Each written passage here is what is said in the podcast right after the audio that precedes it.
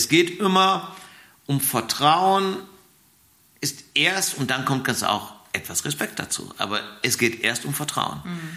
Heutzutage siehst du leider viele Trainer, die sehr auf dieser Respektschiene arbeiten, auch viele Horsemanship-Leute, mhm. auch sehr, auch mit sehr viel Druck arbeiten mhm. und wo das Vertrauen verloren geht. Welcome everybody zum Pro Horse Talk mit mir, Linda Leckebusch-Stark. Everybody zum Pro Horse Talk äh, mit mir, Linda, wie immer. Und es ist was ganz Besonderes. Ich sitze in Andalusien, Spanien, Almonte, eine kleine Stadt. Und äh, lustigerweise ist mein heutiger Interviewpartner mein Vater. Hallo Papa. Hallo meine liebe Tochter. Also Lutz Leckebusch, für alle, die es nicht wissen. Ähm, es haben sich viele gewünscht, es wurde immer wieder gesagt und ich habe mich da immer etwas schwer mitgetan, weil ich immer denke, ich kenne dich ja, ich hab, bin nicht so neugierig, aber... Darfst neugierig sein. Genau, und vielleicht, ähm, wir, ich glaube, wir begegnen uns heute mal auf einer anderen Ebene. Ich bin nicht mehr das, ich bin nicht mehr die kleine Tochter, bin ich ja schon länger nicht mehr, ich bin jetzt fast 38. Und äh, jetzt der Interviewpartner und ich glaube, das wird spannend und ich glaube, ich kann auch noch, ich lerne ja immer viel von dir, aber vielleicht auch so noch ein paar neue Facts. Gut, da freut mich auch drauf. Wir lernen ganz normal. Genau, wir sitzen ganz gemütlich in deinem äh, Haus in Spanien, wo du seit letzten Sommer wohnst, Spätsommer. Ich war, bin schon das zweite Mal hier, dich zu besuchen. Und wir fangen einfach mal ein bisschen von vorne an. Wie bist du zum Reiten gekommen? Tja, als Kind habe ich nichts mit Pferden zu tun gehabt. Aber es war schon immer total pferdeverrückt. Hat mir meine Mutter erzählt, wenn wir irgendwo in Ferien waren, so habe irgendwo Pferde auf der Wiese gesehen oder Ponys, wollte immer in die Pferdestelle. Mhm. Habe dann durch Zufall über unsere Nachbarn, die Pferde hatten, aber auch im Reitstall, mhm. bin ich immer mitgefahren, habe denen geholfen oder aufgewartet. War es immer ganz nervös, wenn die am Wochenende dahin fuhren, dass die mich auch immer mitgenommen haben. Dann habe ich irgendwann mit neun angefangen zu voltigieren. Mhm. Das war damals so, man durfte gar nicht reiten, habe bis zehn oder elf voltigiert und dann angefangen zu reiten. Ganz normal in einer Reitschule. Genau, du bist im Wuppertal. Wuppertal Reitverein Gelpe, genau. genau. Wuppertaler Reit- und Fahrverein, genau.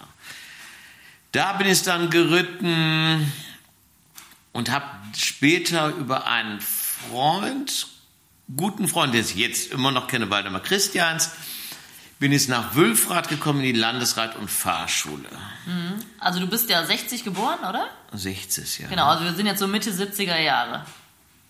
Anfang 70er Jahre. Okay, so mit 12, 13. So mit 12, 13, dann bin ich immer nach Wülfrath mit dem Bus hingefahren. Das mhm. waren noch Zeiten, da musste ich erst mit der Schwebebahn fahren und dann damals war es ja noch wirklich klein und das war für mich total aufregend, weil ich mit der Schwebebahn mit vor, bis Vorwinkel fahren musste, dann mit dem Bus bis Wülfrath und dann noch zu Fuß gehen musste zur Landesreit- und Fahrschule. Da war ich immer nachmittags von zwei bis abends um acht oder neun unterwegs, um eine Reitstunde zu kriegen. Das habe ich einmal montags die Woche gemacht.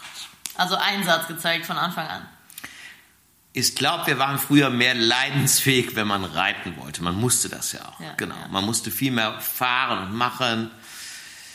Dann hatte ich damals das Glück, dass der Albert Brandl, der damals Reitlehrer war, mich sehr mochte. Mhm. Aber es war auch sehr klein für 13 Jahre und es war schon. Deswegen, ich habe mit 13 auch Bronzenreitabzeichen gemacht und dann hat er gesagt, ich soll immer weiter reiten. Dann habe ich mit 14 das große silberne Reitabzeichen gemacht, aber auf Pferde, die die mir gestellt haben. Da weiß ich noch, dass man auf den Dressurpferden über die Diagonale gehen und die nur schwierig am Wechseln immer hindern konnte. Mhm. Und ich musste dann M-Springen reiten und M-Dressur, das war dann mal schon wirklich schwierig. Mhm. Aber ich bin da sehr gefördert worden, habe gute Pferde bekommen. Habe dann später auch in der Landesrat- und Fahrschule, ich glaube, es sind Trainer B gemacht, Breitensport. Genau. Nicht C erstmal? Nee, damals kann man den Trainer B sofort machen. Ah, okay, andere das Zeit. gab es damals so eine Regelung. Konntest du Trainer B Breitensport machen, wenn du silberne Reitabzeichen hattest. Das habe ich gemacht.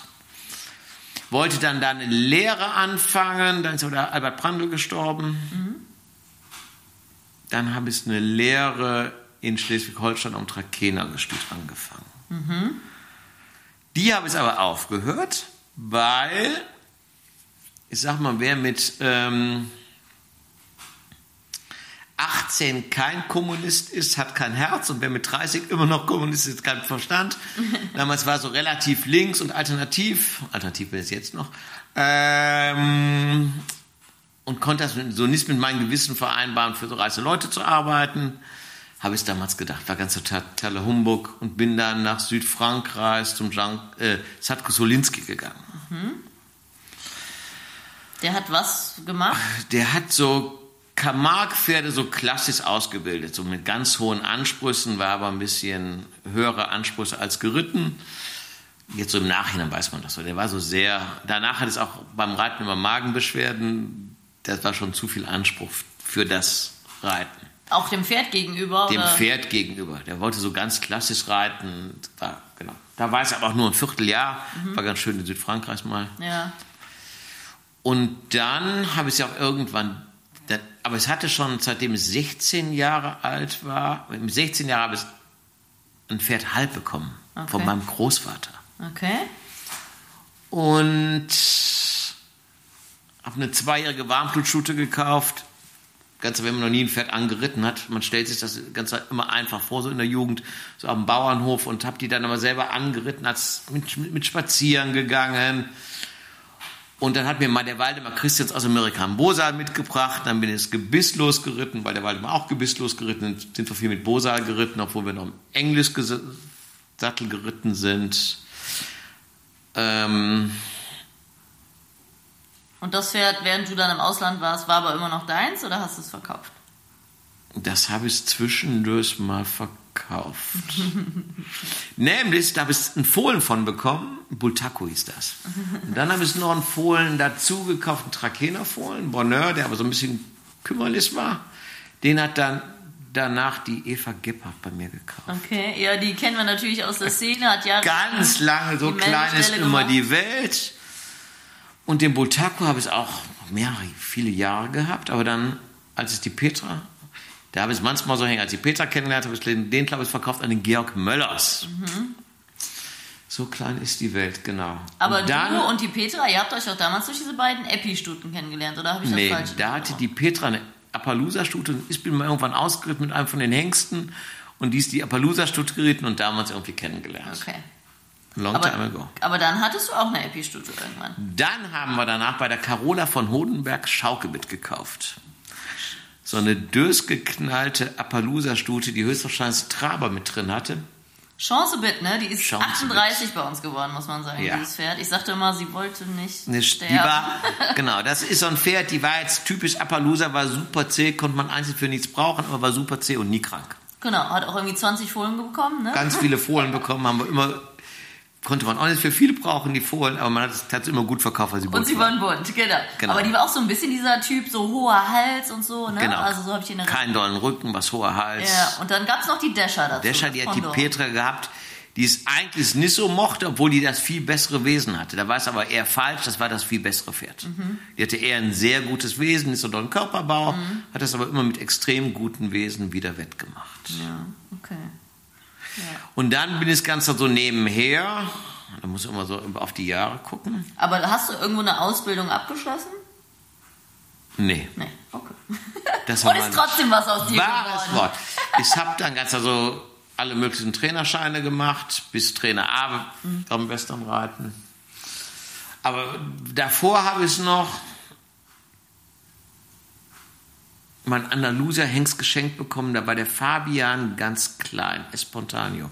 Der hat mir jetzt auch was für mein Leben gelehrt ich glaube, die ist Espontaneo, so ein brauner Hengst, mhm. mit dem wir auch Trail auf der deutschen Meisterschaft mal gewonnen. Mhm. Lange, lange her. Damals noch in Lindler in Hausgrund war mal deutsche Meisterschaft von der EWU. Noch vor der Geringhauser Mühle war das, glaube ich. Also wirklich lange her. Und das Pferd, damals haben wir schon Kurse besucht mit der Linda Tellington Jones und Jean-Claude Disley. Deswegen heiße ich, glaube ich, Linda, oder? Genau. die haben wir viele Kurse besucht und dann hat die auch Kurse bei uns gegeben das Pferd hat auch so mein Leben verändert. Das war eigentlich so mein Traumpferd. Mhm. Weil der war, habe ich geschenkt bekommen, weil der so schwierig war und wunderschöner brauner Hengst. Dann war danach super lieb, konnte man die Kinder mit dem Schlitten ziehen, hinten drauf mitnehmen. Mhm. So ein Werbepferd. Mhm. Den wollte damals eine Frau aus Krefeld, Gisela Krebs, unbedingt kaufen, eine Kundin von der Linda Tennington Jones. Da habe ich gesagt, nee, da würde ich so dran hängen und die haben uns ganz viel Geld geboten für die damaligen Verhältnisse. Mhm. Also wirklich viel. Und die wollte ihn unbedingt kaufen. Und da habe ich gesagt, nee, da hing es so dran, könnte es nicht verkaufen. Und der hat sich ich glaube, ist zwei Tage später auf der Steigasse ausgerutscht und Genick gebrochen. Und er hätte aber auch einen guten Platz gehabt. Ich glaube, seitdem habe ich es immer gesagt, ist Verkauf eigentlich, wenn es guten Platz kriegt, alle Pferde. Vielleicht hast du auch, du sagst oft den Spruch, du musst immer dran denken, es kann morgen tot in der Box liegen, Genau, wenn dir jemand kann- sehr viel Geld bietet. Genau. Ne? Also, ganz oft die Pferde, die es für die guten Pferde, die es ja auch naheliegenderweise für viel Geld verkauft haben, haben auch meistens sehr gute Plätze bekommen. Ne? Aber da ich ja auch in meinem Leben mehrere gute Pferde gehabt habe, das weißt du ja auch, wird es immer schwieriger, nach guten Pferden zu suchen. ja, Man hatte so eine Vorstellung. vielleicht auch höher. Höher, genau. Was ist denn, ähm, ihr seid ja 84 in die Geringhauser Mühle gezogen, als ich geboren war. Ja. Ne? Das war eine Zwangsversteigerung. Wie kamt ihr denn auf die Idee, einen Westernreitbetrieb aufzumachen?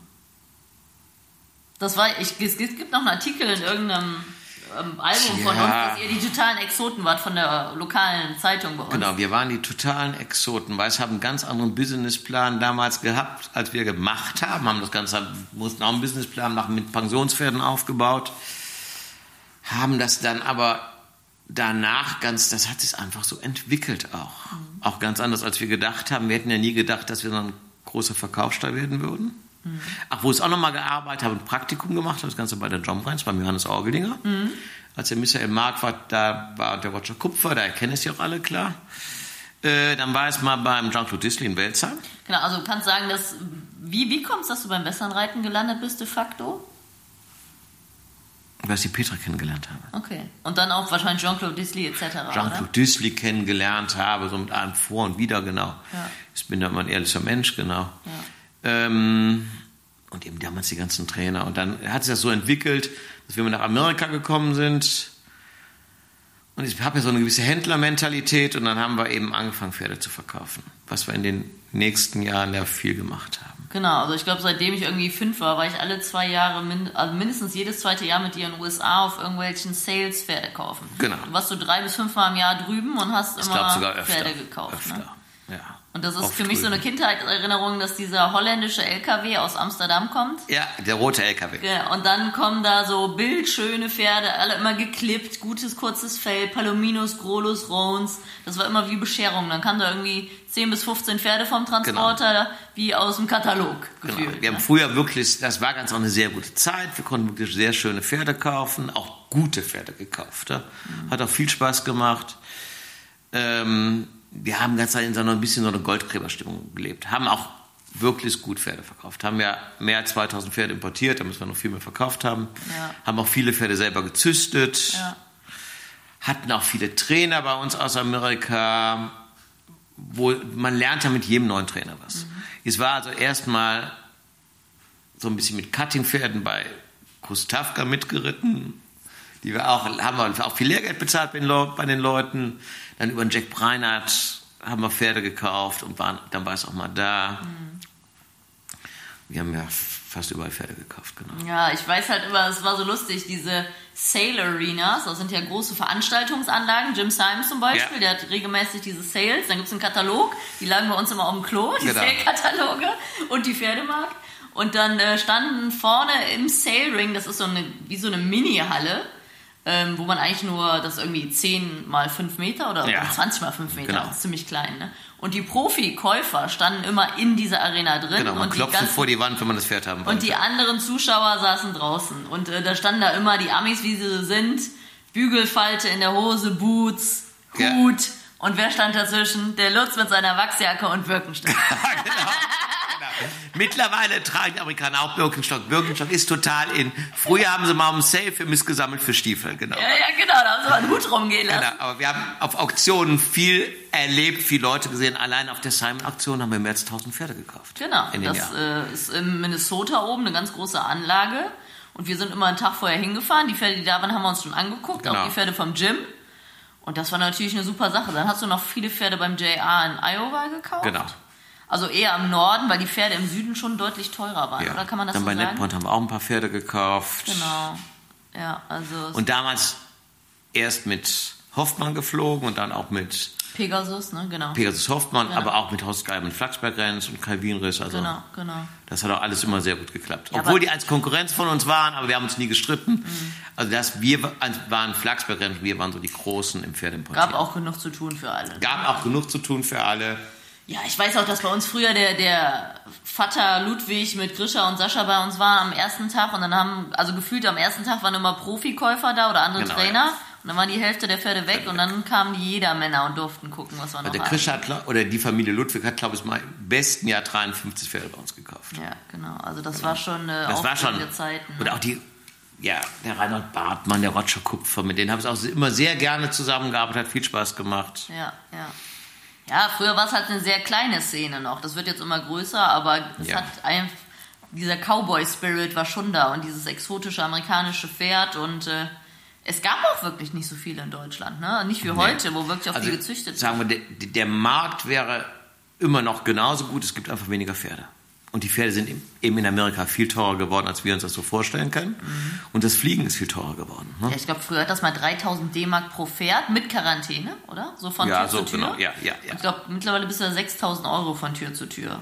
Ja, locker. ohne AKU etc., Genau. ne? Anflug etc. Ja. Also das Genau. ist schon ähm, ein hohes Risiko. Wenn dann irgendwas nicht gesehen hast am Röntgenbild, holst du das Pferd rüber und dann kommt hier was raus, dann hast du wirklich viel Geld Ja. investiert. Ne? Also Also es ist eben eine Form, wenn man mit Pferden so handelt, wie wir das gemacht haben. Man kann immer die Pferde, ich habe gerne die Pferde gekauft, die es auch wirklich gern selber reite. Und das waren immer die Pferde, die es am besten verkauft sind, immer die Pferde, die es gerne selber reite. ja. Aber früher, äh, ich meine, wir haben ja wirklich, sage ich, habe ich auch immer erzählt, dass ich bin ja viel Turniere geritten. Ich durfte sehr viel Pferde reiten in meinem jungen Alter, Ja. weil wir so ein großer Verkaufsstall waren. Aber ich habe oft 3000 Dollar Pferde geritten, was ich auch überhaupt nicht schlimm Genau. fand. Also ich glaube, mein Pferd hat so viel gekostet wie der Sattel von dem italienischen Mädchen. Ja, genau. Also, aber so habe ich reiten gelernt. Ne? Und äh, ich hatte dann, wir hatten ja dann das Abkommen, dass ich immer ein Pferd für eine Saison hatte. Ich Ja. hatte mein Pony zum Quatsch machen und das Pferd zum ordentlich reiten. Und also mindestens eins. Ne? Ja. Und da habe ich wirklich viel gelernt. Ja, ich glaube, der wichtigste Lehrmeister in unserem ganzen Leben sind einfach die Pferde. Das ist einfach ein Privileg, wenn man so viele Pferde reiten kann, auch viele ganz verschiedene. Du lernst ja immer wieder von neuen Situationen oder jetzt als Verkaufspferde hatte, hatte ich ja keine schwierigen Pferde, weil ich keine schwierigen Pferde gekauft habe. Jetzt habe ich auch viel Korrekturpferde, will das wieder aufhören, aber man lernt mit jedem Pferd. Du lernst neue Wege zu gehen, dich selber mal zurückzunehmen, neue Perspektiven bekommst du im Leben. Ja, und dann waren wir ja früher auch ein großer Zuchtstall. So die ersten Hengste, an die ich mich erinnere, waren natürlich so, also ganz früher war es der King, King Leobar, war Ja, genau. einer unserer ersten. Und? Jaber Fox und Hard-Headed. Genau. Und dann hatten wir noch, wie hieß der Cutting Hengst, Little Peppy Coke? War Little Peppy früh, ne? Coke. Und dann kam Das war Little irgendwann. Peppys Sohn. Genau. Das war Davor war noch Ketzlet. Ketzlet war, glaube ich, so mit eines der besten Pferde. Ja. Obwohl, den habt ihr doch gekauft, ungeritten, siebenjährig in den USA, oder Genau, wo der? Jack Breinert gesagt hat, wir würden den nie reiten, genau. Ja. Und ich konnte Den mit neun Zweierwechsel reiten. genau. So. Das war schon mit eines der besten Pferde, die wir wohl gehabt haben. Das war damals ein bisschen verkannt. Überdurchschnittlich gutes Wesen. Extrem bequem zu sitzen. Ja, Und eigentlich immer gesund, bis er mal Probleme hatte.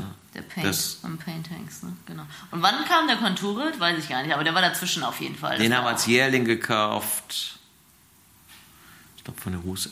Ist auch in der Hall of Fame mittlerweile bei den Quarter Genau, ja. Horse, war ein bildschöner Chestnut-Hengst. Ist auch Ich glaub, EQA-Champion geworden. Genau, viele Habe ich Punkte. auch, genau, ja. und viele, viele High auch viele Points gute gehabt. Zuchtstuten von ihm. Ja. Also im deutschen Blut ist er noch drin und äh, war, ich Ja, glaub, Doko Vali hatten wir auch, Doko Lena-Sohn. Stimmt. Davon Doko Vali bin ich mal, so gibt ja so mal Highlights in meinem Leben, so, wo ich mal geritten bin. Der bin ich mal 74,5 auf der Europameisterschaft in Reining geritten, war am ersten Teil mit den Sternbergs, hab dann aber kein Stessen reiten wollten, hab dann die Sternbergs das gewinnen lassen. Genau. Der wäre auch kein Pferd für einen Stessen gewesen, weil der sehr schwierig war. Ja? Den konntest du einmal reiten, den haben wir auch danach verkauft. Der, hatte, der musste so sehr viel präpariert werden. Du musst den ganz ruhig reiten, der musste stundenlang Schritt abreiten, abgaloppieren, wieder wegstellen. Runterfahren. Der war so sehr an. Wahnsinnsathlet, aber der war über die Uhr geritten worden in Amerika als Cuttingpferd. Das war ein Dokolener Sohn, genau. Ja, ja, das gibt es ja heute gar nicht mehr. Ne? Es ist so lange her alles, dass die Hengste mittlerweile so lange schon tot sind und damals gab es noch kein TG-Sperma. Genau. Das war noch eine andere Zeit alles. Natürlich hat auch dieses ganze Samenversand von Hengsten ein bisschen den deutschen Markt kaputt gemacht. Ich weiß noch, Conturit und Cherokee haben früher mal in den Hochzeiten 60, 50, 60 Stunden Genau. im Jahr gedeckt. Wir haben viel gedeckt. Genau. Ja. Also, aber das ist ja heute fast nicht mehr möglich, weil der Markt so weit eröffnet ist. Ne? ja, alle Hengste haben immer viel gedeckt. Damals war Decken auch noch ein Riesenmarkt, dass du also auch viele Stuten bekamst. Das war eben ganz anders. Wir hatten früher so gut wie keine Pensionspferde. Also, ich glaube, Pitch waren die einzigen Pensionspferde, die wir hatten, also zwei. Genau, Familie Pitch immer noch mit einem Pferd bei uns. Die ersten Einsteller jetzt seit, äh, ich bin ja so ein bisschen der Maßstab seit 38 Jahren im Sommer. Ja, genau. Das ist schon, äh, genau, ich sage mal, ganz früher waren wir eigentlich, also ich, ein Ver- also kleiner. Pensionsbetrieb, dann großer Verkaufsstall. Genau. Ganz kleiner Pension. Genau, und, dann- und haben noch Kurse gegeben, damals die. Trainerkurse schon gegeben. Genau, genau. Und dann haben wir damals, ich habe gedacht, ja, ich bin ja immer so ein bisschen Kaufmann und Händler, wir haben diese Country Hill Circle angefangen. Das war so eine Turnierserie, auch in Serie. Verbindung mit Overath. Die hatten auch so ein Turnier, also die drei, drei Turniere. Ja, hatten das, direkt drei. Turniere damals auch mit Jagdfels zusammen angefangen, dann sind die später ausgefallen. Dann haben wir theoretisch zwei gemacht, Wasser eins. Dann hatten wir ein Hauptturnier im Sommer und meistens im Herbst noch ein, uns noch so ein Rennschaus Playday-Tag. Also das waren schon viele Veranstaltungen. Und wir hatten auch damals einen Sattelladen und Zubehör und haben noch Pferdetransporter verkauft. Und das war eben über die Turniere wurde immer alles verkauft. das waren dann immer so gute Sachen, genau. Ja, aber auch unser Sommerturnier. Ich weiß mal, wir hatten Sommer. irgendwann 3000 Zuschauer und dann hat Böckmann einen Hänger gesponsert. Also Ja. das war eine Riesenveranstaltung Ja. früher. Es war auch wie so ein Das Wochenende. größte Turnier, wir hatten mal 1600 Starts, glaube ich, in drei Tagen. Das war das größte. Hatten wir Paints, EWU und Quarters-Turnier zusammen. Ja, also da sind wir bis morgens 6 Uhr geritten. Und wir haben wir überall, der Verein damals, der war sehr aktiv, wir hatten überall Aufkleber, alles wird gut, weil wir alle Panik haben, ob wir das Turnier überhaupt schaffen. Ne? Aber wir haben es geschafft, hatten viele Helfer. Ich glaube, unser Turnier war daher bekannt, wir hatten, glaube ich, die besten Fäden immer. Und war einfach noch damals, wenn du jetzt mit den heutigen Turnieren vergleichst, viel mehr gesellig. War einfach schön, die ganzen Leute zu treffen. Ja, es war mehr Hobby- und Breitensport und nicht in dem Sinne Leistungssport. Nein, war nicht ne? so ein Leistungssport. Ich mache auch total gern Party, aber ich habe tatsächlich auf dem Turnier, wenn ich zwölf Pferde dabei habe, gar nicht die Zeit. Nee, nee, und klar. halt auch die Verantwortung den Kunden. Wenn kann ich Ja. nicht morgens mit Kater rauskommen und sagen, ich bin heute mal schlecht drauf, mach das mal alleine. Da erinnerst du mich an die Rain Chaos Fotologie, die an den Sascha Ludwig, der am nächsten Tag wirklich schlecht im Finale mitreiten konnte. Ja. Der, ich glaube, der einmal absteigen musste, Körperlichen Zustand. weil es ihm so übel war. Genau, Weil, eine weil alle eine gute Party hatten. Ne? genau das war diese genau. Rain Chaos Fotologie Party, die mit die Bundeswehr. Das war auch ein Pferd, damals waren ja die erste Rain Chaos Fotologie in Europa. Mhm. Hat damals mit dem Riefrei Triems gewonnen. Und hätte gar nicht gedacht, dass die gewinnen, aber der hat, war eben super gut am Rind. Ja, Genau. da, tatsächlich habe ich die verpasst, weil ich da in den USA war. Da warst du in den USA. Diese Veranstaltung habe ich leider nicht mitbekommen, diese legendäre Die Party war, die Party war schon die Hölle. Genau, genau. Nicht die Hölle, war nein, war nett. Super. Aber be- es war ja immer morgens relativ früh auf, weil man aufräumen musste und da liefen noch manche Leute darum, die nicht Ja. im Bett waren, genau. Ja, genau. Also, was ja total toll ist, ne? Also, Ja. Und auch, dass der, da waren Leute aus Italien da, weiß der Kai Wienrich, da war da, der Christian Ludwig, der Sascha Ludwig, das war einfach, die Bartmanns waren einfach sehr gesellig und schön. Man hat es immer gefreut, die ganzen Leute zu sehen, was heutzutage so ein bisschen meiner Meinung nach verloren geht. ja, genau. Es ist halt nicht mehr, die Leute sind nicht mehr für den Spaß obwohl ja gerade die Privatleute das zum Hobby betreiben. Aber es kostet natürlich alles viel Geld und man ist ehrgeizig und dann fällt der Spaß leider manchmal hinten ein bisschen über, weil auch die Zeitpläne stramm sind, weil viele Turniere, viele Pferde da sind. Es ist wirklich vom Zeitfaktor schwer dann sich zu entspannen und so Spaßsachen unterzubringen. Ja. Auch die Partys früher auf den Bällen. Dekor Haber, hat man sich einmal immer getroffen, zusammen Party Ja. gemacht. Hat sich auch alles verändert. Ne? Das Genau. ist schon. Ähm, Aber das ist, ich sag, das soll ja immer Spaß machen. Das ist ja für die, unsere Kunden oder auch für uns, wenn das, ist ja praktisch Freizeit. Für uns nicht, aber für genau, unsere für Kunden. uns nicht. Ne? Das Aber ist- selbst, es ist so ein bisschen verloren gegangen, es soll auch den Leuten Spaß machen. Ja, ja, das stimmt. Und genau, wenn es mehr Spaß macht, gehen auch alle Leute mit den Pferden besser um. Und das war früher bei weitem nicht so hart, wie es heute, heute ist. Ja, obwohl früher manche Leute auch schlecht geritten sind. Ja, klar. Mit dicken Gebissen, ne? Also es war jetzt Ja, auch nicht Peanut. das war- also die Rennen ja, ja. von früher willst du dir auch nicht angucken, ne? Nee, aber nein, kannst du gar nicht vergleichen. Ja, ja. Aber es wurde, glaube ich, nicht so systematisch hart geritten wie heute. Also wurde nicht so runtergequält Ja, wie heute. genau, das stimmt. Meiner Meinung nach. Ja, Ja, das stimmt. genau. Ja. Ich weiß noch, es gibt ein Bild, wie äh, Ruben van Dorp, der mittlerweile in den USA lebt Ja. und ein erfolgreicher Trainer und auch Pferdeverkäufer ist, äh, Pleasure Bounce reitet auf Genau. dem Erwachsenenverlag, neben Hubertus Jagdfeld und so. Also Genau. es ist einfach, der Sebastian Petrol war früher bei uns, gibt also, wir sind ja schon wirklich lang dabei. Ne? Ich Wir bin da ja reingeboren worden. lange dabei. Ich bin so diese erste Generation, der es möglich war, von Anfang an Western zu reiten. Ne? Vor mir war das, Ja. glaube ich, nicht möglich. Ne? Da musstest du klassisch anfangen. Ne? Und es äh, ist schon toll, wie viele Pferde ich reiten durfte und wie viel ich gelernt habe und damit einfach groß geworden bin. Das ist Genau, wir haben auch wirklich schöne Bilder, wo du ganz klein warst und noch jung warst und den Olenaschen Betscher vorgeritten hast. Da war das Pferd noch sehr jung. Wir dürfen das immer gar nicht sagen. Hast ja auf dem Platz vorgeritten, einhändig im Bit, so ein junges Pferd ja, ja, das ist äh, genau. mit seiner Tränenstahl Leckebuschjacke ganz stolz Ja. und Cappy auf. Das Bild müssen wir irgendwann raussuchen. Nee, das haben wir letztens noch gepostet, weil der Grisha hat, glaube ich, gepostet, dass der gerade 25 geworden ist oder Ja, so. genau. Und da stehe ich neben ihm, äh, das waren die Verkaufsbilder, ja. Das ist, äh Dann ist natürlich ein Riesending gewesen, damals 96 hieße German Melody. ja, Das war ja ein Pferd, was du und die Mutter von einem Freund am Telefon aus der Not heraus gekauft haben und unserem bekannten Leo Fauré zu helfen in den USA. genau. Und ähm, was wir, was ihr dann äh, aufgezogen habt und der hat es dann Hise Jam Melody genannt, glaube ich, nachdem wir es gekauft Ja, haben. Ne? genau. He's a German Melody. Genau, und dann habt ihr es in Training gegeben beim Jeff Carsten, da war ich auch ein halbes Jahr mit 16 Ja. im Training-Trainer ein Junger. Und äh, ich habe so in Erinnerung, dass der Jeff gesagt hat, der dreht zwar nicht so gut, aber der wird gut. Dann hast du, glaube ich, bist aus dem Deal ausgestiegen, oder? Ja, ich habe gesagt, den soll er lieber verkaufen. Genau, und die Der Mama. gefiel mir nicht, der stand, ja, der stand so ein bisschen rückbiegig und ich hatte immer Angst, er würde ihn am Bein halten. Genau, genau, das kann man ja ruhig legitim sagen. Genau, ne? ja. Und die Mama hat, glaube ich, den Deal mit dem Jeff ausgehandelt. Du trainierst ihn umsonst, dafür wir machen mal 50-50 im Preisgeld. Also die zahlt die Box, ne? aber ja. irgendwie ein Deal. Und dann hat dieses Pferd tatsächlich mit West Futurity, glaube ich, gewonnen. Mit West Futurity gewonnen. und war im Vorlauf auf der großen Open Futurity gewonnen, sehr genau. gut. Und hatte dann tatsächlich leider im Finale einen Trabschritt, was man ja mit Scores und Penalties rausrechnen kann. Ja. Dann ist er Siebter geworden, sonst hätte er gewonnen. Mhm, genau. 1996 Tolles Pferd. Damals hat er auch viel Geld gewonnen, genau. Die NRJ Futurity. Und das war ja in Hat Anführungszeichen aber gar nicht auch beabsichtigt. Amerikaner auch gewonnen. Genau. Danach. Danach wurde Achim Deutschland- Klaas verkauft. Und ich glaube, der Achim hat ihn gekauft. War der World Champion Reininghaus? Genau, der Achim Klaas hat ihn gekauft, weil sein Traum war, einen Bronze-Trophy zu gewinnen. Ich glaube, Genau. am ersten Turnier gleich zwei gewonnen mit ihm oder irgendwie sowas. Und da weiß ich, dass äh, der extra auf die Amerikaner geflogen wurde, dieses Pferd, um den NHA World Champion zu machen. Das geht ja nach Preisgeld. Ja, genau, ja, weil da war so viel relativ Preisgeld war, genau, ja. Und ich weiß noch, wie ich ihn draußen abgeritten habe. Ich war ja vorher beim Jeff.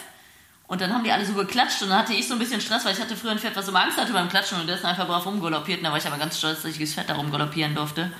Ja, das waren Genau. schon so besondere Pferde, ne? Ja.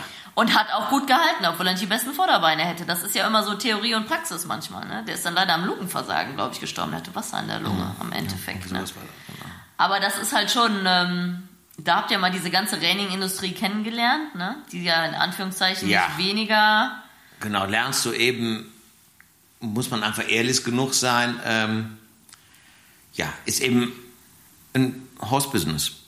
Genau, Das hat eine jetzt Industrie. nichts mit äh, Pferdeliebe oder sonst was zu tun, ist Horse-Business. Genau. Ne? Ne? Und das weiß man ja so Muss als man- unverblümter Deutscher gar nicht. Ja, Und dann sieht man Auch. mal, wie es wirklich läuft. genau. Wie sagte Dave Hartmann, sagte mal irgendwann zu diesem Doping-Thema, ähm, wo es immer ansprach, es wäre Tierquälerei, die ohne Dop laufen zu lassen. Ja, das ist leider. In Amerika wird leider sehr viel gedopt und sehr selbstverständlich.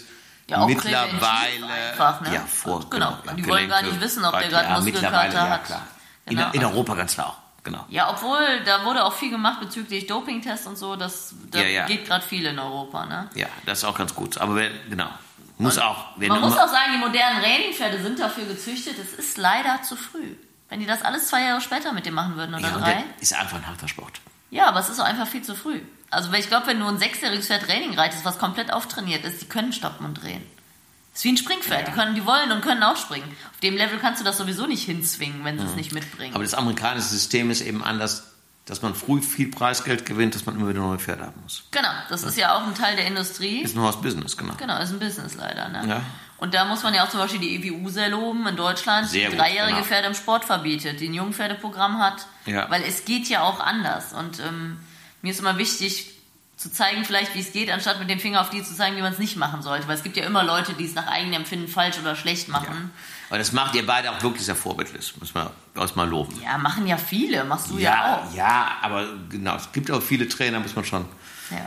was aufpassen. Aber ich hatte gerade einen Kurs gegeben und da war eine. Ich habe ja auch gern Freizeitreiter, aber es gibt auch Freizeitreiter, die unbewusst durch Unwissenheit ihre Pferde quälen. Ja, klar. Deswegen, da wird ja immer mit dem Finger auf die Sportreiter gezeigt. Natürlich Nein, nein, nee. ist das prozentual höher, aber Nee, das glaube ich nicht. es gibt auch Freizeitreiter, die sehr viel Stress haben. Ne? Ja, also klar. ähm, Das das falscher Ehrgeiz und mangelndes Können eben auch. Genau mangelndes Können und Wissen auch zum Teil beiderseits. ne? beides. Auch ganz, das war auch eine ganz Und viele Leute wissen das auch nicht besser. Also man, Genau. Manche Leute sind ja froh, wenn man denen das mal sagen würde. Wir haben eben auch einen Mangel an guten Reitlehrern. Das ist ja das große Problem. Ne? ja. Oder erfahrenen Reitlehrern. Es gibt ja ganz viele Reitlehrer, aber so, dass du mal wirklich Erfahrung hast, das macht man, hilft, wenn man ein paar Jahre das gemacht hat. Und Genau. auch in verschiedenen Reitweisen. Ich bin in verschiedenen Reitweisen unterwegs. So Reitweisen übergreifend, das Ganze auch schön. Macht mir viel Spaß.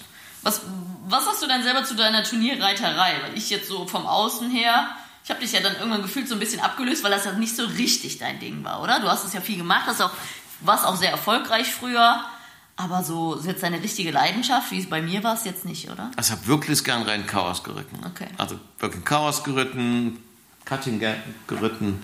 Das ist den Little Peppy, Peppy Coke, das ist ja ein wirklich gutes Cutting-Pferd. Hat ja auch Europameisterschaft, zweite noch deutsche Meisterschaft gewonnen und so High Scores in dem Jahr gehabt. Also 74er, 76er Scores gab es. Das gab es damals noch gar nicht.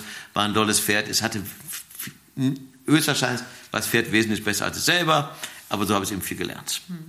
Und den haben wir damals umgebaut. Den hat irgendwann der Wilhelm Burgmeier geritten. Ist dann angerufen, den müsste ich geritten haben, weil er so gut seitwärts gehen konnte und so gut fliegen wechseln konnte. Ja, ja. Genau. Genau. Ja, und dann habt meine, also du und Mama, ihr habt euch 2005 getrennt. Mhm. Da war ich gerade mit der Lehre fertig. Ich war gerade in meinem Trainer A, konnte ich quasi abklatschen. Ich habe mein Business 2006 eröffnet, weil du immer den Trainingsstall auf dem Hof geführt Genau, hast. ja. Die Mutter hat immer äh, das Gestüt geleitet Ja. und auch den Pensionsbetrieb. Das haben wir alles ein bisschen umstrukturiert. Ähm, dann hast du dir eine eigene Anlage gekauft. Ja, und aufgebaut, genau. Genau. Da hast du auch fleißig weiter Verkaufspferde gemacht und auch Unterricht viel gegeben, oder? Ja, ich bin dann, ich habe ja früher nie Reitunterricht gegeben. Also klar, so Kurse, Trainerfortbildung gemacht. Dann bin ich viel mehr dazu gekommen, Reitunterricht zu geben. Habe ja auch noch mehr Ausbildung gemacht, war ja auch beim Philipp Karl mal, habe mir andere Reitweisen, andere Reiter angesehen. Ähm, genau, reit zurzeit mehr Spanier, spanische Pferde und Iberer. Genau. Ist, aber es gibt überall, es gibt nur zwei sind gut und schlecht. Okay. Es gibt eben, es reitet auch super gern gut, gutes Quarterhorse äh, oder einen super guten Warmblüter. Ne? Es gibt auch ganz tolle Warmblüter. Ich habe gerne so ein bisschen schwungvollere Pferde heutzutage. Reit gern was mehr dressurmäßig, gerne Work Equitation, mach viel so auch so Versammlungssachen. Bin noch ein bisschen spezialisiert in Seitengänge, fliegende Wechsel, sowas. Und das versuche ich sehr ordentlich zu reiten. Und meinen Reitschirm beizubringen, dass man das wirklich mit System reitet und dass man weiß, was man tut. Ja. So- Also du hast ein bisschen umgesattelt, kann man ja eigentlich sagen. Umgesattelt, ne? genau. Obwohl du offen für alles bist. bin offen für alles, was klar ist. Bin früher hat man vielleicht andere Sachen gemacht als jetzt. Ich versuche so ein bisschen anders zu reiten, anders zu machen. Ich reite eben, versuche nie Hilfszügel zu haben, bin wenig Pferde aus, mache sowas wenig, versuche die immer nett zu reiten, gut, versuche das auch meinen Reitschülern auch beizubringen, dass man so mehr Verantwortung dem Pferd gegenüber, dass man das Pferd auch wirklich gut reitet. Was heißt das denn für dich, gutes Reiten? Ich will gut gelöste Pferde, locker gehende Pferde, die nicht wegrennen, keine Angst haben. Ich will keine so eingeschüchterte Pferde haben. Ich will mehr so Pferde, dass die gerne mitarbeiten. Also mein Go ist immer, wenn ich jetzt so ein Jungpferd anreite, wir haben heute Morgen Jungpferde geritten, ähm, das Größte, das Wichtigste, was meine Jungpferde haben müssen, ist Losgelassenheit. Das heißt, wir gehen morgen mit Jungpferden an, an den Strand. Die waren noch nicht am Strand. Ich meine, die sind beide, werden beide jetzt drei. Ähm, sind mehr oder weniger, der eine ist morgen elfte Mal geritten, der andere vielleicht schon ein paar Mal mehr. Und ich will, dass die Pferde eben am losen Zügel oder auch ohne Kopfzeug am Strand längst galoppieren können. Ne? Also dann, es geht immer um Vertrauen, ist erst und dann kommt ganz auch etwas Respekt dazu. Aber es geht erst um Vertrauen. Mhm. Heutzutage siehst du leider viele Trainer, die sehr auf dieser Respektschiene arbeiten, auch viele Horsemanship-Leute, mhm. auch sehr, auch mit sehr viel Druck arbeiten mhm. und wo das Vertrauen verloren geht. Wo viele Pferde, die zwar alles machen, aber pissed off sind. Ne? Ja, halt sehr eingeschüchtert. Ne? Also genau, wie so siehst ja auch, Zombies funktionieren, sage ich immer. Das ne? siehst du zum Beispiel sowohl bei teilweise Raining-Pferden mhm. oder auch, auch Pleasure-Pferden, diese gelernte Hilflosigkeit-Methode. Ja, Dressur und Springen auch, würde ich sagen. Ne? Ja, Springen, ist, Springen ist Dressurpferde, siehst du es auch. Ja. Äh, springen kannst du nicht, wenn die, die zu sehr geknöstet werden, die springen nicht mehr. Mhm. Dressurpferde können da mal blockieren, aber genau. Aber Dressurpferde werden auch, wenn man so viel von den Pferden verlangt, mhm. ist es auch immer schwierig. Jeder Hochleistungssport hat auch seine Schattenseiten. Schattenseiten ne? Die werden alle super bejubelt und getan, auch so ein Fertitotilas oder so. Ähm, aber da gibt es immer auch Schattenseiten. Ja, gibt es überall, ja. in jeder Sportart, glaube ich. Ne? Und genau. Im Endeffekt ist ja auch die Frage, wie du mit dem Tier umgehst als Mensch. Ne? Also wie sehr magst du Pferde? Weil manche Leute, wie sie reiten können, meiner Meinung nach keine Pferde mögen. Ich bin ein bisschen Pferdefolk, genau. genau. Ich mag Pferde ich, ich super mag gern. Ähm, und diese positive Einstellung ist das Wichtigste, was man haben muss. Genau. Wenn du die positive Einstellung zum Pferd verlierst, das musst du auch, wenn, auch wenn es ein Pferd nicht mag, es reitet trotzdem ganz normal. Genau. Ne? Aber ich bin jetzt zornig auf die Pferde. Das kann mal passieren, wenn einer mir wehtut oder so, mhm. aber das darf dir eigentlich nicht passieren. Das ist dann mein Fehler. Mhm. Mhm. Ja. Genau, also wir werden auch im zweiten Teil auf jeden Fall noch mehr auf Pferdetraining, was bei dir auch natürlich gerade Problempferde und Jungpferde auch sind, wo du ja auch absolut spezialisiert drin bist oder sehr routiniert, weil du natürlich das sehr oft gemacht hast. Ähm, vielleicht kommen wir noch kurz. Ähm, du hast ja gesagt, gute und schlechte Pferde. Vielleicht kannst du mal kurz den Zuschauern äh, oder Zuhörern eher den Unterschied, ähm, was würdest du sagen, sind so die offensichtlichsten Unterschiede zwischen Quartern und guten spanischen Pferden? Also im Positiven wie im Negativen. Was gefällt dir an den Quartern sehr gut? Was gefällt dir an den spanischen Pferden sehr gut? Was haben wir für Parallelen? Du hast viele Parallelen, wenn die Pferde gut sind. Ja? Also gute Quarter schwingen auch durch, haben ein bisschen anderen Bewegungsablauf, mhm. sind dazu gezüchtet, flacher zu laufen. Mhm. Aber jetzt gute Spanier laufen auch nicht mehr so hoch und auch relativ flach. Also mit Strampel flachen, langen so Beinen willst du. Es geht ja immer um gute Pferde. Und wir wollen beide sind relativ ähnlich, finde ich. Jetzt, wenn du jetzt von spanischen Pferden ausgehst, äh, also die spanischen oder auch die Kreuzungen sind oft sehr lieb und einfach zu reiten, mhm. weil hier auch viel geritten mit den Spaniern. So die portugiesischen Pferde haben zwar mehr Bewegungsqualität, mhm. sind aber oft viel schwieriger vom Wesen. Ja, weil die auch mehr Arbeitsdrang haben, oder? Weil die mehr Klar, die ganzen Stierkampfpferde, die eingezogen sind, genau. die sind schon on. Ne? So ein kleiner Border Collie kann man so ein bisschen ja. sagen, oder? Sind dolle Pferde, ich mag sie gerne, sind so nur zum Verkaufen, so für den Lieschen Müller und so. Mhm. Ach, das arme Lieschen Müller.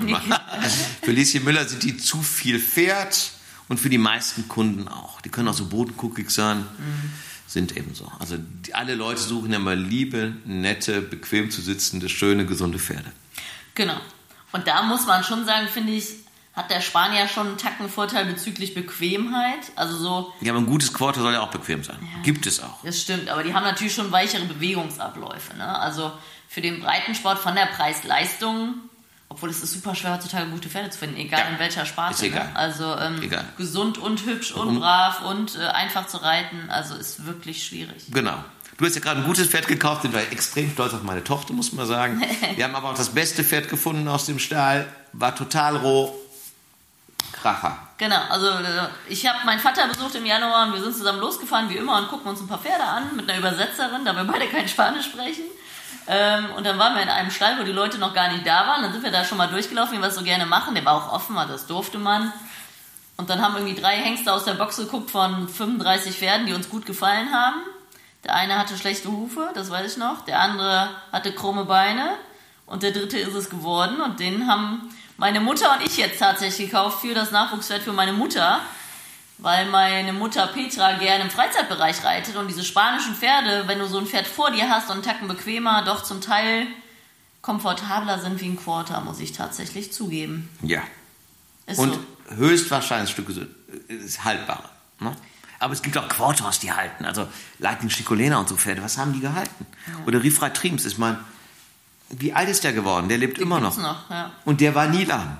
Und der ist auch Futurity gelaufen, dreijährig, genau. Ne? Ja, Futurity gelaufen, ein Chaos Futurity gelaufen, alles gelaufen. Ja, also- Bronze Trophys gewonnen. Ja, das ist, äh, das stimmt schon. Also, Genau, es gibt also Pferde, also auch die jung gelaufen sind. Den haben wir auf einer Auktion gekauft. Reininghaus Futurity, weiß es noch. Von der Carol Rose. Jährling. Und nach der Auktion gibt die uns ein Video, wo sie den geritten zeigen. Also da, da muss man sagen, da war der so 19 Monate. Ja, genau, das war, 20 ja, genau. Monate War, Futurity Sale war im Dezember. Dezember. Und Genau. die werden so im Januar geboren, vielleicht auch 23 Monate, was immer noch viel Genau, zu ja, früh viel zu ist. früh, genau. Aber das, Aber das Pferd hat einmal, genau.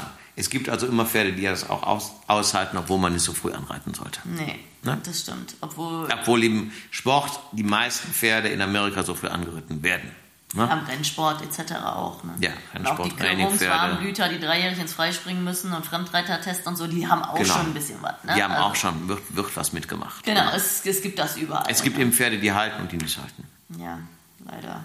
Ja, aber wir haben auch viel Glück mit unseren eigenen Pferden gehabt, gehabt, dass die lange, lange gehalten haben. Genau, aber bei uns ist ja auch eins der absoluten Kriterien, dass die Stute gut zu reiten ist und gesund. Also am besten beides. Ja, genau. Weil äh, wenn eins von beiden gar nicht stimmt, möchte ich den Nachwuchs Mhm. nicht reiten. Wir züchten nur noch Pferde, die wir selber reiten möchten und auch würden.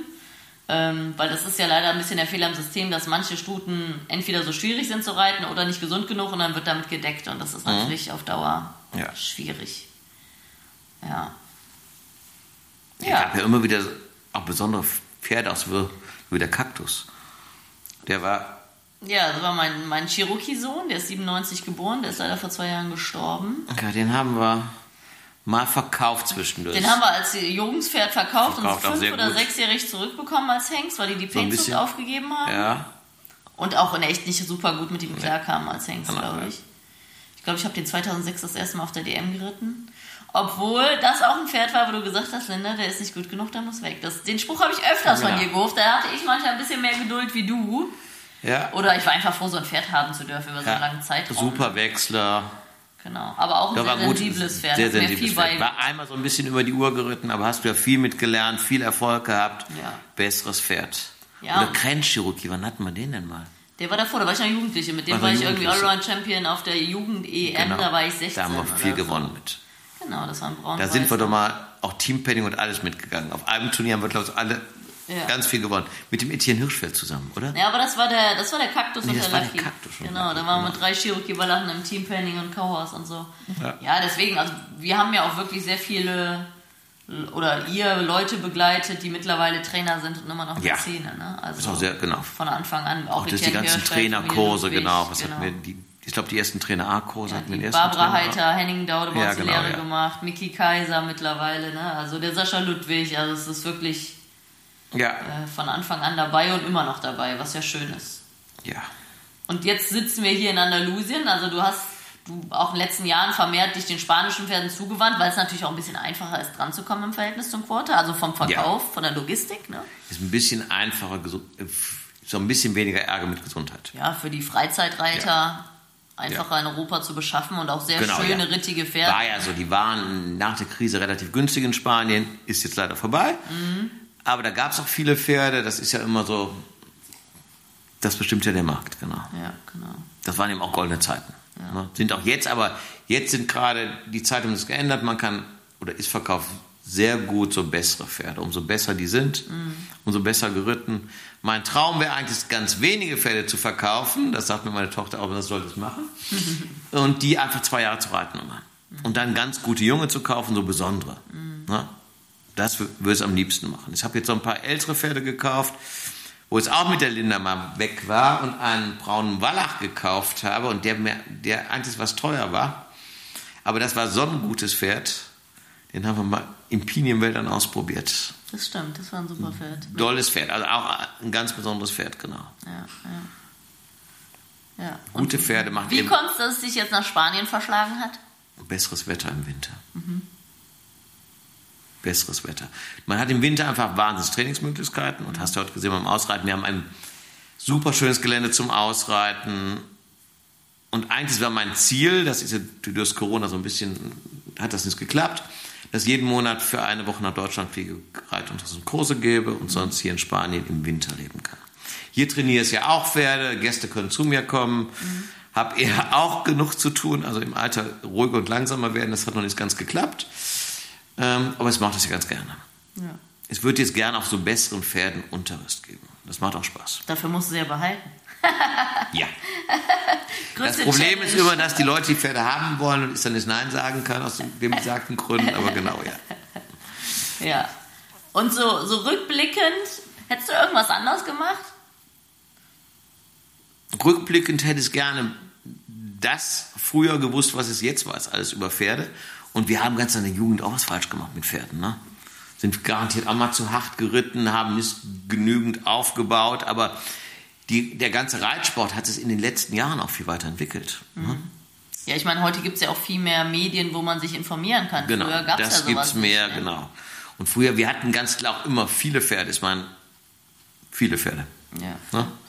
Das war dann schon immer auch viel zu reiten, viel zu machen. Man hatte manchmal zu wenig Zeit. Das tut einem manchmal leid. Und wäre schön, wenn es mit dem Wissen, was ich jetzt habe, das kann man aber nicht, früher hätte anfangen können. Ja, das wollen Und ja selbst alle. jetzt lernt es ja immer noch weiter. Man lernt auch immer mehr, wenn man so in verschiedenen Reitweisen unterwegs ist. Mhm. Man wird selbst, selbst kritischer, genau. Man nimmt sich selber mehr zurück, wenn man älter ist. Mhm. Ja. Ja, im zweiten Teil kommen wir mehr zum Training noch, aber du bist natürlich auch ein absoluter Spezialist im Pferdeverladen. Also ich glaube, du wurdest durch ganz Deutschland angerufen von Leuten, die so verzweifelt waren, dass sie ihr Fett nicht verladen bekommen haben. Vielleicht besprechen wir das noch kurz.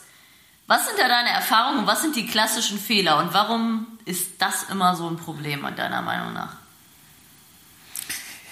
Das Hauptproblem ist, dass die Menschen gar nicht bewusst sind, dass es schon schwierig ist, für ein Pferd in Anhänger zu gehen, weil ein Pferd ein Fluchttier ist. Genau, geschlossener Raum. Geschlossener Raum, das ist eng, das klappert, dann sind die Pferde, ja, ich mache das ja ganz viel, Pferde verladen, bringe ich es den Pferden bei, nur dass sie führbar sind. Mhm. Aber wenn es ein Pferd führen kann, dann wird er auch auf Transporter gehen. Mhm. Es bringt ihm praktisch überall bei, dass sie überall drauf treten können, die Pferde, dass sie jeden Schritt anhalten, vorwärts gehen, rückwärts gehen, ist übe immer einparken. Dass mhm. die Pferde gerade vom Hänger stehen, dann wacht es ab, mhm. setzt dass sie einen Schritt gehen, wieder vor und zurück, bis es ganz locker geht. Mhm.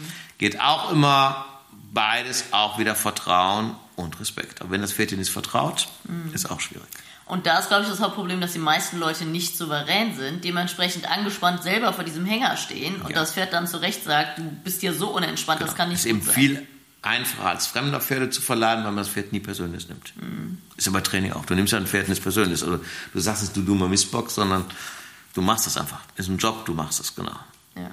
Aber ich habe auch leider schon viele Unfälle beim Pferdeverladen gehabt. Also so Rippen gebrochen und sowas habe ich sonst nie beim Reiten, leider immer beim Pferdeverladen gehabt. Ja, aber du wirst ja auch leider oft gerufen, wenn es schon mehrere probiert haben und es wirklich genau. nicht klappt. Also wenn das Pferd auch schon leider gelernt hat, sich deutlich zu entziehen oder zu Da ich dann ne? ganz Deutschland, wenn die wirklich...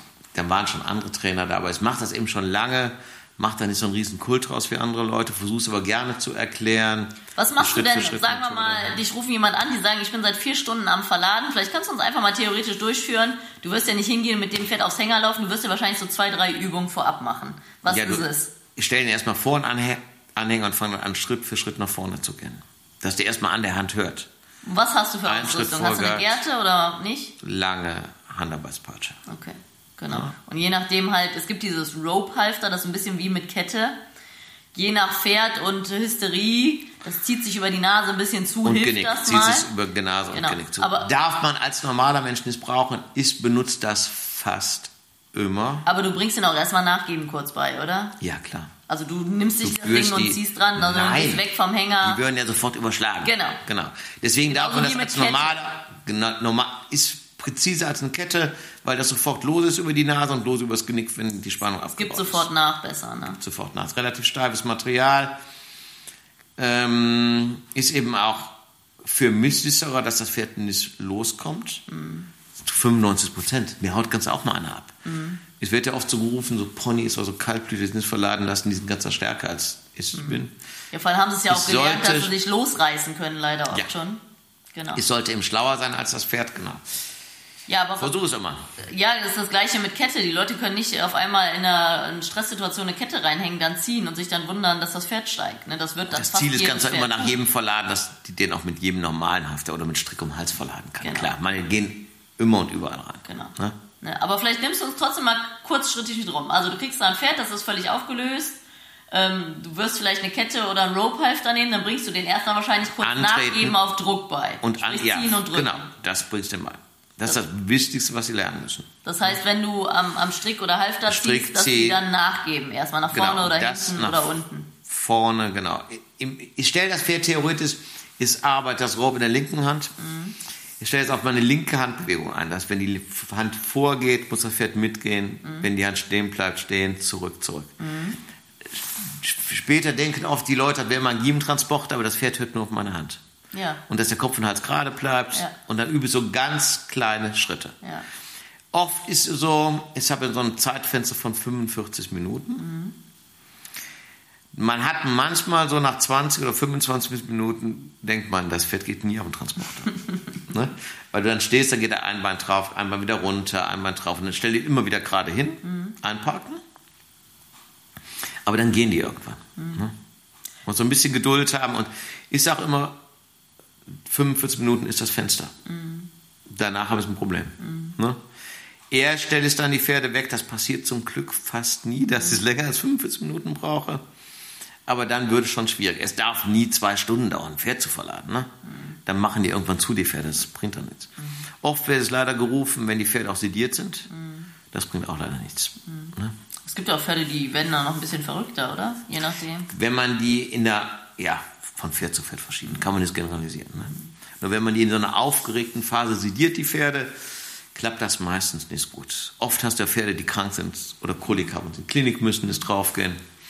Ich sage mal zum Verlag, das ist einer meiner Lieblingssprüche, stell dir vor, es ist Nacht, es regnet, dein Pferd ist Kolik, du stehst auf der Straße, besser du jetzt Verladen geübt. Das ist so der Spruch. Also ich üb wirklich mit meinen Pferden, auch wenn die jetzt nach Deutschland gehen oder viel gefahren werden müssen, ist üb verladen. Das heißt, ich stelle die Namen reiten, in Transporter, gebe ihm was zu fressen und das ich tagelang. Also nur eine positive Assoziation. Einfach Ja. was Gutes. Da kriege Die ich mein müssen- Kraftfutter, ist eine gute Sache. Ja. Und dann noch so, ich habe ja viel mit Unf Unfällen zu tun bei Pferdetransportern. Viele Leute machen sich auch bei Jungpferden keine Gedanken. Du kannst eben kein Jungpferd lang im Anhänger anbinden, wenn der nicht an, angebunden stehen kennt. Ne?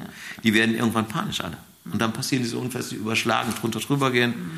Entweder fährt man die lose oder man übt anbinden. Ich bin der, der alle Pferde anbindet. Ne? Bei mir stehen alle Reitpferde angebunden, stundenlang. Ja, ja, habe ich auch von Ich dir. bin anbinden. Wenn es ein paar Reiter, ich bin in der Halle an, warten. Genau. Genau. Anbinden ist einfach was ganz Normales. Gehört zu jedem. Das ist so ein bisschen, das ist ja auch keine Reitkunst, ist ja Handwerk. Das gehört zum Handwerk. Ja, zum und guten vor Handwerk. allem ein Pferd würde ja nicht in der Box oder auf der Weide sich hinlegen und schlafen. Die können ja auch im Stehen lösen. Das Ja. ist ja eine reine mentale Sache, dass sie angebunden stehen müssen. Also das lernen die ja rapzapp. Es Und ist ja wenn die nicht das anstrengend. gut kennen, es wählt ja auch so Wanderradpferdern aus, die bindest dann irgendwo an und die stehen sofort und holen das sofort. Die zappeln alles rum. Genau, die können sich dann auch viele sagen dann schon, wir können die nicht anbinden. Ich reite auch gerne mal irgendwo hin und dann müssen wir die im Wald anbinden und dann gibt man was essen und dann die meisten Besitzer von den Pferden, die gehen dann jetzt von ihren Pferden weg, weil die Angst haben, die wollen sich losreißen und meine bleiben immer einfach stehen. Ja, ja. ja, aber ich finde halt, dieses Verladen ist halt das klassische Ja, falsche Timing. Ich sage immer, die Leute hauen drauf, solange das Pferd rein will und wenn es rückwärts rennt, hören Ja, sie auf. Ne? Was, was ich ja immer mache, danach, ich, ich verlade das Pferd ja selber und Ja. danach stelle ich es mich hinter die Leute und nehme teilweise die Arme von den Leuten. ja. und die von meinen Leuten. Nämlich das Problem ist, die, das Pferd geht rein und die haben die Gerte immer nach oben. Die bauen eben den Druck nicht schnell genug ab. Ist. Die Kunst ist den Druck, es geht nicht, ich glaube, es ist schwierig, den Fehler, den viele Leute machen, die bauen, die können zwar Druck aufbauen, aber die bauen zu spät ab. Genau, nicht im richtigen Moment. Timing. Im Endeffekt ist ja dieses Druck wegnehmen, sagen, das war richtig. Genau. Das ist ja die positive Bestätigung. Richtige Genau. Idee. Ja. Haben wir gestern auch drüber gesprochen, zum Beispiel, wenn ein Pferd zehn Schritte rückwärts geht vom Hänger und es geht dann nur einen Schritt vorwärts, belohne ich Ja, das. klar. Das muss dann nicht zehn Schritte vorwärts Ja, klar, gehen. genau. Dann atmen wir mal kurz durch und dann muss es wieder vor. Ja, genau. Ne, aber das ist so dieser Klassiker, einfach die Gerte, die benutzen die Gerte, das Pferd geht rein und dann läuft es rückwärts und sie hören auf. Und dann ist ja auch das System, was ich einfach viel anwende, dass die, wenn die so gar nicht dahin wollen, dann arbeitest du die auf dem Zirkel und dann dürfen die einen Schritt in die Richtung. Oder die ganz jungen, ich mache die mittlere, die Wand weg, dass es breit ist. Und so, wenn wir so junge arbeiten und dann nehme ich mir Futter, wenn die Hunger haben und dann laufen die klar. mir hinterher. Und das sollen die auch. Ich will gar nicht ziehen und drücken und schieben, die sollen das erstmal spielerisch und dann Ja. fressen die und dann holst du sie raus und dann schickst du sie langsam drauf und erst dann machst du die mittlere Wand zu, dass das alles so spielerisch ist. und entspannt, wenn man Zeit hat. Ne? Also wenn ich jetzt irgendwo hinkomme, ich mache jetzt keine Riesenshow, aber die super lang am Boden ist, bringen einfach nur Verladen bei den Pferden. Ja. Ich arbeite die ganz kurz am Boden, die, der lernt das, was er können muss zum Verladen. Der lernt antreten, stehen bleiben, warten. Ja, im Endeffekt auf deine Hand achten, wie du selber sagst. Ist ja die Hilfe. Meine Körpersprache. Die Hand sagt, geh nach vorne, geh nach hinten. Also, das kommt mir oft auch ich habe ganz viele Dressurreiter, die mich anrufen, auch relativ bekannte Trainer. Und dann kommen ganz, wenn dann so ein Free kommt und Pferde verlädt, dann gucken ganz alle zu. Ja, ne? ja. Auch bei so tollen Dressurfan muss ganz immer super aufpassen, aber im Endeffekt machst du relativ wenig und die denken dann immer, was macht er? Ja, ja die sehen das gar nicht. Genau. Ne? Also Deswegen versuchst du das genauso Schritt für Schritt zu erklären. Mhm. Ne? Genau. Und während man redet, geht das Pferd schon auf den Transporter. Ne? Das ja. ist manchmal schön, genau. Also unser Appell an euch, übt es in Ruhe, lasst dem Pferd Zeit, macht dem Pferd das angenehm. Und ähm, man sagt ja immer, die Pferde sehen die Bilder in deinem Kopf. Und wenn man, da muss man auch die richtigen Bilder haben. Nicht, genau. oh Gott, der rennt jetzt rückwärts, sondern bitte geh einen Schritt vorwärts. Danke. Oder so ein typischer Kardinalfehler, der immer gemacht wird. Das Pferd geht nicht drauf, die, die Leute nehmen neu Anlauf. Wenn wieder ab vom Anhänger gehen, gehen wir in den Kreis, gehen wir Genau, machen dahinter eine Pause. Das, was soll das Pferd dabei lernen? Genau, das Pferd lernt, da hinten habe ich eine Pause und hier genau. habe ich Stress. Das heißt, was hast du dem Pferd jetzt beigebracht? Genau, genau. Also dieses falsche Ignorieren, mhm. richtige Belohnen, ist einfach, findet sich überall wieder. Darauf werden wir aber im zweiten Teil kommen, den wir wahrscheinlich morgen Abend aufnehmen. Gerne. Und dann geht es mal einfach Struktur, auch so ein bisschen anhand der Ausbildungsskala, wie du Pferde ausbildest genau. und was dir wichtig ist. Und da bin ich auch sehr von dir geprägt so ein bisschen Cowgirl im positiven Sinne. Dann machen wir morgen weiter. Vielen also wenn, wenn wir den durch die Wellen morgen überleben. Ja, genau. Wir werden Dann posten wir noch ein paar Bilder, genau. Okay, okay danke schön. Hey, ich hoffe, du fandest diesen Pro Horse Talk genauso interessant wie ich. Wenn du noch mehr Infos brauchst, schau doch einfach mal vorbei auf meinen Seiten bei Instagram, Facebook oder unter leckebusch.com. Thanks for listening. Pro Horse Talk.